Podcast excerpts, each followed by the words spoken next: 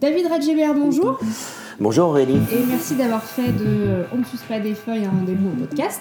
Écoute, c'est un plaisir pour moi. Je suis ravi d'être avec vous aujourd'hui. Alors pourquoi c'était important justement de, de proposer ce rendez-vous euh, au public?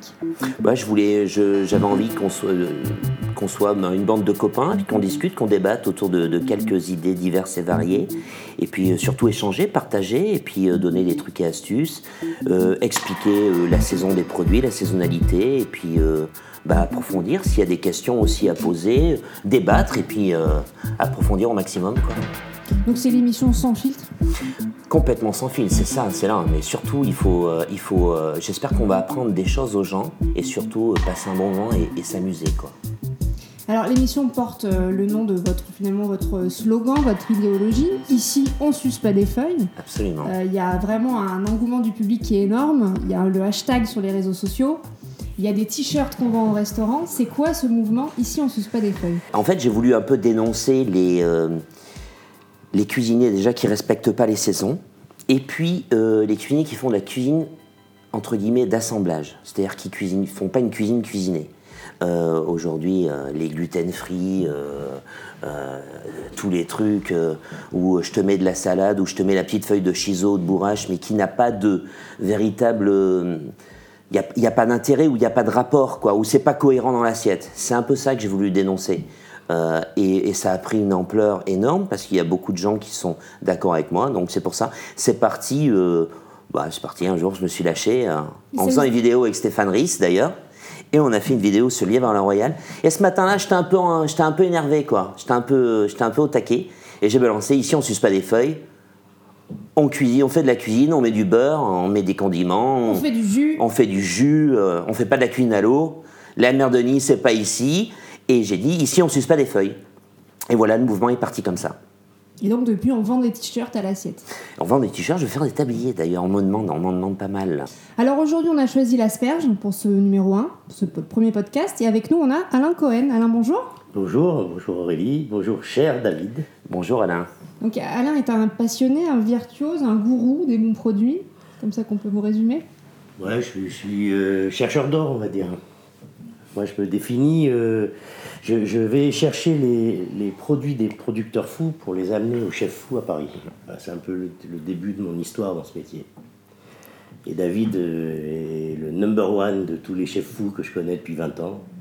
Alors c'est ce que j'allais dire, je crois qu'il y a une- une- une- un lien qui est très fort entre tous les deux. C'est pas pour rien qu'Alain fait cette première avec nous, c'est qu'il y a, il y a- il y a Oui. des valeurs communes, il y a une amitié, il y a quelque chose de Ah bah, fort. au-delà, au-delà, au-delà de, de- du, euh, du, du coup de foot professionnel que nous avons eu, on est, on est liés, euh, ouais, on s'aime énormément, quoi. On, c'est, Alain, c'est la famille, quoi. C'est, euh, c'est, mon, c'est mon meilleur pote, quoi. C'est mon meilleur ami. J'ai toujours euh, complètement rapproché le monde de la production agricole et le monde de la cuisine. Je trouve qu'il y a énormément de similitudes entre, entre le, le parcours d'un d'un grand, d'un grand chef de cuisine et le parcours d'un d'un vrai producteur, d'un vrai agriculteur. Et donc vous, vous êtes le liant, vous êtes celui qui est sur le terrain et qui va justement finalement rassembler les, les deux, ceux qui Voilà, ne se moi je suis la cheville ouvrière. C'est ça. Très fier de l'être. Donc ensemble, on va parler de l'asperge. Euh, Alain, je crois qu'il y a plein de variétés d'asperges. Est-ce que vous pouvez un petit peu nous expliquer les- le, le goût, le- le- les- l'aspect des, des- ces différentes... Alors principalement, il y, a, il y a trois grandes familles d'asperges. Il y a l'asperge blanche, l'asperge violette et l'asperge verte. Il y a quelque chose que moi j'ai appris euh, sur le tas, c'est-à-dire la première fois que j'étais dans une exploitation pour voir comment on cultivait les asperges, parce que c'est quelque chose, je me suis toujours euh, euh, obligé à aller voir le- les lieux de production, les méthodes de, de production pour comprendre un peu, pour savoir comment parler de ces produits. Et j'ai découvert euh, que, que, en fait, la- l'asperge blanche, violette ou verte, c'est le même produit à la base, Ah bon chose que les gens ne savent pas. L'asperge blanche, c'est simplement parce qu'on la recouvre sous un talus et qu'elle ne voit pas la lumière du jour, donc elle ne fait pas la photosynthèse, elle reste blanche, et on l'accueille, donc elle, elle- elle- elle sort de terre sous un talus, et on l'accueille avant qu'elle voie la lumière du jour, c'est pour ça qu'elle reste blanche immaculée. L'asperge qu'on appelle l'asperge violette, on laisse un peu le, bout de l'asperge qu'on appelle le turion, cette espèce de, petite boule qui est l'extrémité de l'asperge, qui est la partie la plus tendre. On la laisse sortir de terre quelques, un jour ou deux, et elle, commence à se colorer en vert ou en violet. Et l'asperge verte, en fait, elle pousse entièrement hors de terre. Et c'est pour ça qu'elle est toute verte. Elle est, elle est plus difficile à, à- à cultiver, évidemment, parce qu'elle est soumise aux aléas de, de- le vent, les, les- les- les moustiques, les mouches. Les... Donc ch- chaque fois qu'elle est, elle est soumise à des petits aléas, l'asperge verte, elle, elle se tord, elle se... C'est la plus elle- fragile, en fait. Elle est très fragile, c'est c'est ce qui justifie un peu qu'elle soit plus chère que les autres. C'est parce qu'elle n'a pas, elle a pas de ceinture de sécurité. Voilà, on va dire ça comme ça. Et je peux te poser une question? L'asperge crème de, de Nogaret, alors, comment. euh, parce que bon, elle, elle vire, euh, ça. Euh, Alors ça, c'est un produit exceptionnel qu'il est le seul à faire à ma connaissance. Elle est cultivée comme une asperge verte, c'est-à-dire qu'il la laisse sortir de terre. Donc elle a cette tendreté qu'ont les asperges vertes, qui ne sont pas enserrées dans un talus pendant toute leur croissance. Elle sort de terre, sous abri, mais c'est des abris qui, qui, qui le occultent, qui sont tout noirs, qui ne laissent pas passer la lumière. Donc elles ne font pas la photosynthèse, elles ne deviennent pas vertes. Donc, comme les blancs. Mais elles ont toute la tendreté et le, le- le sucre qu'ont les asperges qui sortent de terre comme les verts. Elles sont, c'est exceptionnel. C'est exceptionnel, absolument. exceptionnel. Et ce qu'on appelle l'asperge pourpre, qui, n'est pas l'asperge violette, qui est encore autre chose, parce que ce qu'on appelle l'asperge violette, c'est que le bout qui est teinté. L'asperge pourpre, elle, est comme une asperge verte, c'est une variété d'asperges qui, quand elle sort de terre, devient violette, mais surtout tout le corps. Voilà, ça c'est les, grandes familles d'asperges. Et moi, j'ai entendu parler de l'asperge sauvage. C'est quoi cette appellation? Ça existe? C'est ouais. une idée reçue? C'est quoi? Alors, il y a, il y a deux, il y a deux choses. Il y a euh, ce, qu'on appelle l'asperge sauvage, euh, que, un peu dans le commerce, qui ressemble à un épi de blé, Ah oui, vert et tendre. Très fin. Voilà, Oui. mais c'est, c'est- alors c'est, pas du tout une asperge sauvage, c'est, euh, un cultivar qui n'est, qui n'est pas vraiment une asperge. Les asperges sauvages, il y en a, ça, ça pousse des fois sauvagement. Il y en a quelques-unes, euh, c'est, rare que moi je me sois promené dans la campagne et que j'ai vu des asperges pousser comme ça sauvagement, mais euh, voilà, non, les, les- vraies asperges sauvages, non, lui c'est les paysannes. c'est les parles. paysannes, Voilà. ouais, je confonds. Ce qu'on appelle les asperges paysannes, c'est des asperges qui sont, qui sont très très très fines. Elles sont géniales. Parce que dans, le même, dans la même griffe, on appelle les racines des asperges, on appelle ça des griffes, peuvent sortir des asperges assez grosses et des asperges assez fines. Et des asperges très très fines, on appelle ça l'asperge paysanne. Voilà. Tu peux les manger crus, quoi. Ouais. On peut les manger crues, mais les bonnes crues. asperges peuvent se manger crues, Ouais. quelles quelles soient. Les gens n'ont pas vraiment l'habitude parce qu'il y a, il y a un peu l'amertume encore, mais c'est Mm. quand même quelque chose d'extraordinaire. Une asperge crue, quand c'est une asperge de bonne qualité, c'est une merveille. hein. Moi, j'aimerais que tu nous racontes une anecdote. Tu m'avais expliqué il il y a quelques années sur la famille Blanc, comment ils faisaient pour, euh, avec la lumière. euh. ça, c'est génial. Il faut que les gens le- l'apprennent. C'est vraiment suivant les régions qu'on a des particularités euh, gustatives. Et la Provence, qui est, qui est vraiment le, le, le Le berceau. grenier, le berceau de l'asperge verte, qui est la, la Rolls des asperges, c'est autour de la, de la Durance, entre, euh, vraiment c'est espacé de quelques kilomètres entre Villore, Loris, il y a quelques villages comme ça euh, mythologiques euh, euh, dans lesquels, depuis euh, le début du 19e, la, la moitié du 19e siècle, on cultive de l'asperge. Et il y a, il y a, une famille qui est très réputée, qui s'appelle la, la famille Blanc. Donc c'est presque devenu un, un nom commun, les asperges Robert Blanc. Ouais, c'est ça. Parce qu'il était un des premiers à, à avoir eu cette idée un peu canaille, on va dire, de ça faire vous parle, croire. ça, David Redgeber hein Canaille, ça vous parle. Ah, hein c'est la cuisine de David. Bah, bah ouais. Canaille chic champêtre. voilà. Alors lui, c'était, euh, il avait ces, ces idées un peu canaille, chic et champêtre.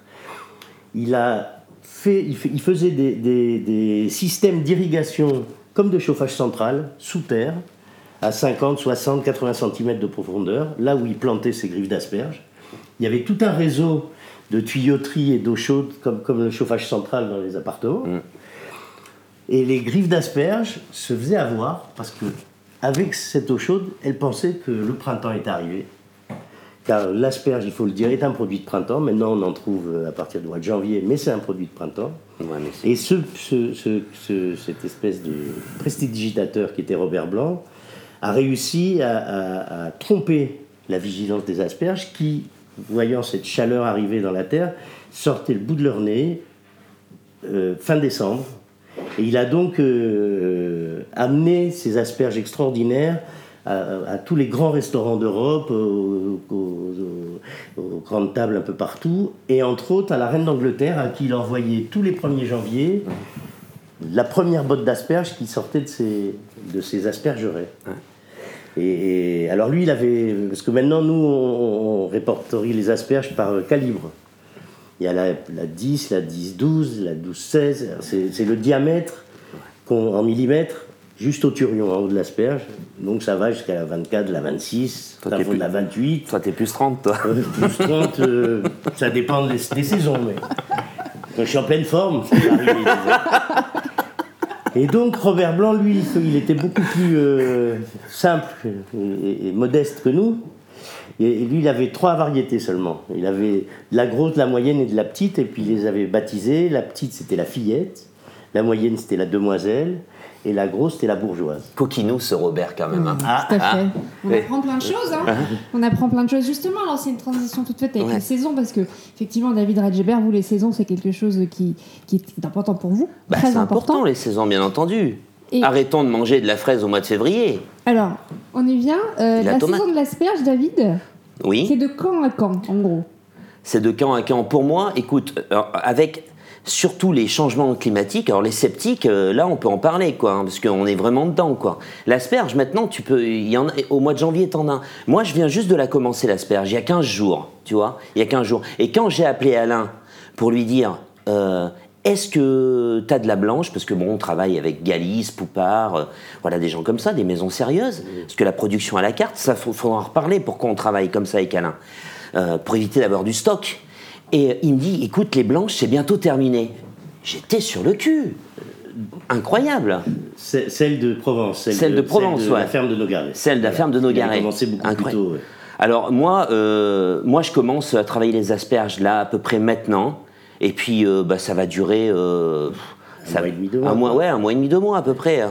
Mais je- c'est finalement- C'est un produit de printemps. Ouais, c'est un quand produit- Le printemps arrive, l'asperge Voilà. arrive en même temps. C'est ça, c'est un produit de printemps et ça peut être assez court finalement. euh, ça peut être assez faut court. se ouais. dépêcher pour en manger. Là, bien sûr. Et, et comment vous expliquez, David, que euh, dans bon nombre de restaurants, y compris des étoilés, Mhm. on peut trouver effectivement en décembre, accompagnant une viande, l'asperge verte? Bah, ça, je ne me l'explique pas et je, je ne le comprends pas. Il Non, non, faudra- on peut le comprendre, ça ne veut pas dire qu'on le cautionne. Oui, voilà. Oui, on peut le comprendre. Oui, mais je ne cautionne pas. Ben, un jour, il faudra inviter un chef étoilé dans notre émission, hein, pour qu'il nous explique pourquoi. Non, mais ça serait bien. Alain, en termes de goût, quand on la mange en décembre, l'asperge verte, c'est quand, même, euh, c'est quand même autre chose. Il y a un vrai intérêt ou pas? Ah bah, c'est clair que si on prend une c'est asperge au moment où le printemps arrive, ou si on la prend euh, deux mois avant, c'est-à-dire une asperge qui a été forcée à sortir la tête alors qu'elle ne devrait pas, euh, on n'a pas, la, la- le, on n'a pas le sucre, on n'a pas le, il y a, y y y beaucoup moins de saveur, il y a beaucoup moins de la, la texture est pas la même. Euh, c'est pas pour rien que les, les passionnés, que les puristes attendent la saison pour, pour la, la cuisiner. Euh, un petit tour quand même autour des prix parce que c'est important pour les gens. hein. donc euh, moi par exemple j'ai acheté de l'asperge blanche il y a deux jours, 9,99€ le kilo. Le prix, le prix des asperges est, est, proportionnel au calibre. Elle vient du Pérou, ton asperge, non À ce prix-là. Je, je sais pas. je- Non, non, d'abord parce que c'est plus la saison, c'est la fin. Non, non, non, mais c'est- du simple au, au quintuple suivant le diamètre. Alors pour aider les consommateurs, euh, l'ordre de prix qui est correct lorsqu'on va acheter de la blanche Bah, et de puis de la l'asperge verte. moyenne, il faut, il faut la payer dans ces eaux-là, il faut la payer dans les 10 euros le kilo. Ouais, 10-12, quoi. Voilà. Pour la blanche comme pour la verte. Ah, la verte, c'est un peu plus cher. Un Hein. peu plus cher, ouais. Un peu plus cher. ouais. Bon, en ce moment, l'asperge verte, là. Et là maintenant, il y a- y a- on, on est en pleine production. Hum. Euh, parce qu'il a fait quand même, euh, comme l'hiver n'a pas, été, euh, n'a pas été très froid et qu'on a eu des, des grosses périodes de chaleur là, d'un coup, Ben oui. euh, il y a- il y a- d'un coup il y a une grosse production donc les prix ont baissé. Et là en ce moment c'est l'asperge est abordable. Ouais, là il faut Ah, là, pouvoir pouvez y aller, faut. Ah, là, faut y aller, là, au C'est taquet, le là. moment d'y aller. Ouais, ouais. Merci Alain pour ces éclaircissements. On va demander la parole. à- Bravo Alain, merci. Merci. merci, merci à vous de m'avoir reçu. Mais non, mais plaisir. restez avec nous, Alain. Ouais, on, ouais. va, on va écouter David Ouais, ne pars pas, hein. nous raconter euh, ce qu'il en fait après de l'asperge, une fois qu'elle a été euh, cultivée, qu'elle a été vendue, qu'elle se retrouve donc dans l'assiette. Mhm. Euh, comment est-ce que vous la préparez? Comment vous l'aimez, vous, David Radzeberg, Bah, moi, l'asperge? l'as- moi, l'asperge verte, euh, je la- moi, déjà, alors, euh, je la fais en velouté. Par exemple, quand on a des asperges, par exemple, des petites paysannes, des fois, elles sont pas très belles. Alors, les grosses asperges, la fin, celle qu'on appelle le bois, hein, quand il y a du bois, moi, je coupe les queues, je fais une infusion d'asperges. Je fais une extraction comme dans les grandes maisons, hein, voilà. On, se sert de tout, quoi. Rien ne se jette, tout se transforme, on est d'accord? Donc je fais une infusion vraiment de- avec ces queues d'asperges. Donc ça, c'est vraiment une, euh, une eau qui a le goût d'asperge. Et là, je fais, euh, je cuis mes, mes pointes d'asperges à l'huile d'olive avec un petit peu d'oignon, une petite brandille de thym. Et là, je déglace avec cette infusion. Donc, c'est vraiment un, goût vraiment très prononcé d'asperge. Ça, c'est un petit un, un- un velouté d'asperge. Je t'ai déjà fait goûter. Et je fais pareil avec les petits pois. Par exemple, avec les petits pois, je fais une infusion de cosse. Moi, j'aime bien cuire à court mouillement. D'ailleurs, j'ai fait une vidéo aussi avec le même euh, dénommé SR. Euh, fait une vidéo dessus pour Sonia Riquel, vous voulez dire? Ouais, c'est ça. et euh, donc, court mouillement, et court mouillement, je les fais suer un petit peu à l'huile d'olive et je déglace ça avec un bouillon de poule. Donc, en fait, euh, hop, ça bloque la, couleur de l'asperge, la, chlorophylle. On n'est pas obligé de la cuire à l'anglaise dans une eau bouillante très salée et de la refroidir pour bloquer donc la cuisson et pour garder la couleur. Parce qu'en fait, ça rajoute de la flotte et puis on dénature complètement le produit. Donc moi, je les cuis comme ça, beaucoup. Je cuis beaucoup de légumes à court mouillement, notamment l'asperge. Et euh, on n'a plus qu'à la glacer un petit peu avec un petit, une petite noix de beurre et c'est un vrai bonheur. Parce que le beurre, c'est le bonheur. Bravo, c'est presque le mot de la fin. Euh, David Redgeber, euh, est-ce que vous avez un- une, astuce, un conseil de conservation peut-être pour, euh, pour les gens qui nous écoutent et qui ne savent pas trop, qui sont pas très Bah, à l'aise avec euh, cette, l'asperge? cette façon de cuire les asperges, comme j'ai dit à court mouillement, euh, c'est très simple. On garde les asperges, on les met dans un, on les cuit, on les cuit au moment. En 4, en 5 minutes, c'est cuit une asperge. Donc pourquoi les cuire d'avance? Cuisons-le au moment. C'est beaucoup plus simple. Maintenant, en parlant de conservation, Mhm. euh, ça, pour le les conserver le mieux possible, c'est presque comme un bouquet de fleurs. Il faut les tenir verticales, Exa- ouais. les botter, les mettre verticales avec un petit fond d'eau. Et, c'est vraiment comme si vous aviez un, un bouquet de roses. Ça les garde. C'est il- élégant. Ouais. Voilà. Puis le matin, euh, on les met dans un vase en arrivant à la maison, Ouais, en- c'est ça. en arrivant du marché. Et offrez des asperges à votre épouse, c'est pas mal. Mais si tu l'oublies dans ton frigo, le problème c'est que t'as un baobab géant. Après, euh, après, t'as un arbre d'asperges dans ton frigo, quoi. C'est original. Ouais. Finalement, l'asperge est romantique. bah oui. Euh, Et, et elle était dans, dans le conte des mille et une nuits, Mm. à cause de la forme un peu phallique de l'asperge, elle était réputée être aphrodisiaque. D'où le vieil adage va te faire peler l'asperge. non, mais ou tout simplement l'expression aller aux asperges. Vous savez ce que, Ah oui. vous savez ce que signifie Elle est pas mal. aller aux asperges Non mais tu vas nous, vous allez nous le dire. Qu'est-ce que ça signifie alors? Euh, écoute, comme ma maman va, risque d'écouter l'émission, je vais peut-être. Non mais moi je veux On savoir. peut le dire avec des mots élégants. Aller aux asperges, c'est faire le trottoir. Voilà, effectivement, ça, ça vient de là. D'accord. Voilà. Moi je connaissais attendre le chaland, comme le canard, mais bon. Non, mais non, euh, effectivement, c'est aussi. Donc c'est très lié à ça. ouais. Ouais. Mm. David, au niveau des, des idées reçues, euh, au niveau des clients, on entend des fois des, des choses au restaurant qui font bondir. Enfin moi j'en entends pas. Ce- L'asperge. Il y en a peut-être une, c'est que c'est que un produit de luxe, alors que ça l'a été et ça ne l'est plus. Ah ouais? Donc euh, c'est ça ce qu'il faut que, que, le- que les gens, euh, que, il faut que les gens prennent conscience, c'est que maintenant, il y a- euh, parce que dans la restauration jusqu'à il y a quelques années en arrière, c'était que les très belles, très grosses asperges qui étaient, qui étaient Mm. euh, euh, cuisinées, et ça a eu cette connotation de produits pour riches. Ouais. Alors que maintenant, euh, comme, comme pour beaucoup d'autres fruits et d'autres légumes, on sait très bien que si elle est petite, tordue, elle peut être aussi bonne. Et les cuisiniers ont appris maintenant. Ouais. Et, sur les marchés, on peut acheter des asperges toutes tordues à beaucoup moins cher et c'est aussi bon dans l'assiette. Mais c'est ce que tu dis est juste. Justement, je, je, je me rappelle ce qu'avait dit Alain, Alain Pégoureux au Voyage des Chefs. Aujourd'hui, euh, c'est au chef de s'adapter aux produits et plus au producteur de s'adapter, euh, de- d'envoyer euh, l'asperge de euh, 10 coulisses. cm, le petit pot gourmand. On s'en fout. Tu, tu achètes et puis c'est à toi de t'adapter aux produits. euh, voilà. Respecter les saisons, acheter français. Ah bah moi je travaille que avec des producteurs français, donc euh, je ne vais sûrement pas dire le contraire. Alors, comment vous, vous allez choisir justement de, de- de travailler avec tel ou tel autre producteur, par exemple pour l'asperge? Euh, comment tu fais pour euh, choisir un, un bon melon? Alors, Il y a plein de, de légendes là-dessus. Ah ouais, C'est- ouais, il faut il y en qu'il a y ait- des légendes. Qu'il y ait euh, des petites euh, fêlures en haut, que la queue soit comme ça. Que... Le seul moyen que j'ai trouvé en 20 ans et quelques de carrière pour savoir si un melon va être bon, c'est le goûter. Ouais, Et pour les asperges, comme pour le reste, j'ai rien trouvé de mieux.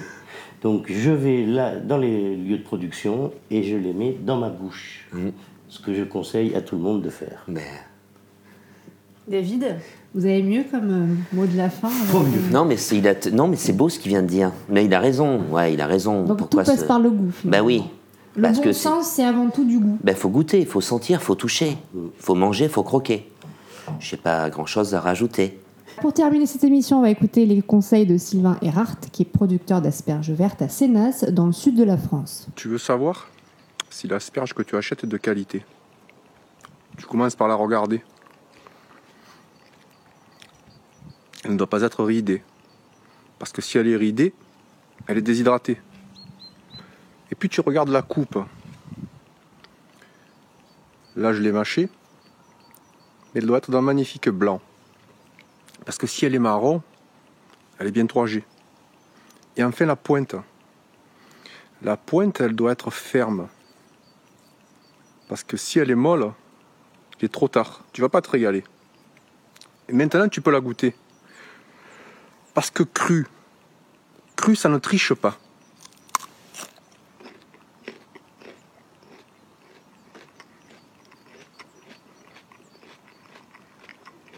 Doit craquer. Tu l'entends? Elle est encore vivante. Et là, c'est du bonheur. On se retrouve très prochainement, David, pour le deuxième podcast de Ici, on ne suce pas des feuilles, autour du thème de... Les tomates. Et merci à tous de nous avoir écoutés. Et n'oubliez pas, arrêtez de sucer des feuilles. À bientôt.